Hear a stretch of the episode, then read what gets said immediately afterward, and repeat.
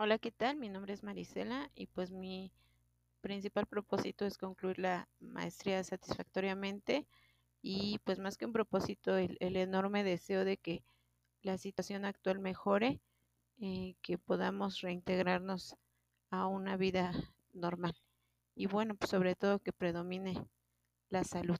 Gracias.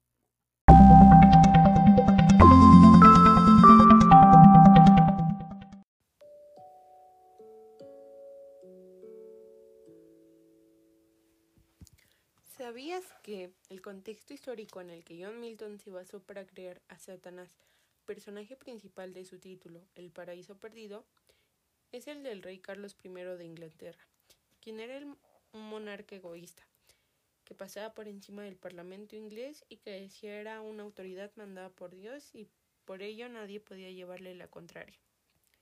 En este contexto surge un personaje muy importante, llamado Oliver Cromwell, conocido como el hombre que decapitó a un rey. Cromwell consideraba que las monarquías no eran para nada justas y el único soberano era el pueblo.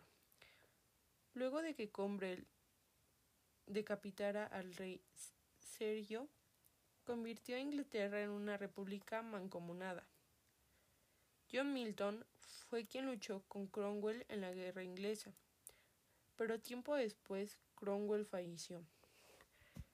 Su hijo continuó todo, pero no duró mucho antes de que la monarquía llegara de nuevo con Carlos II, hijo de Carlos I.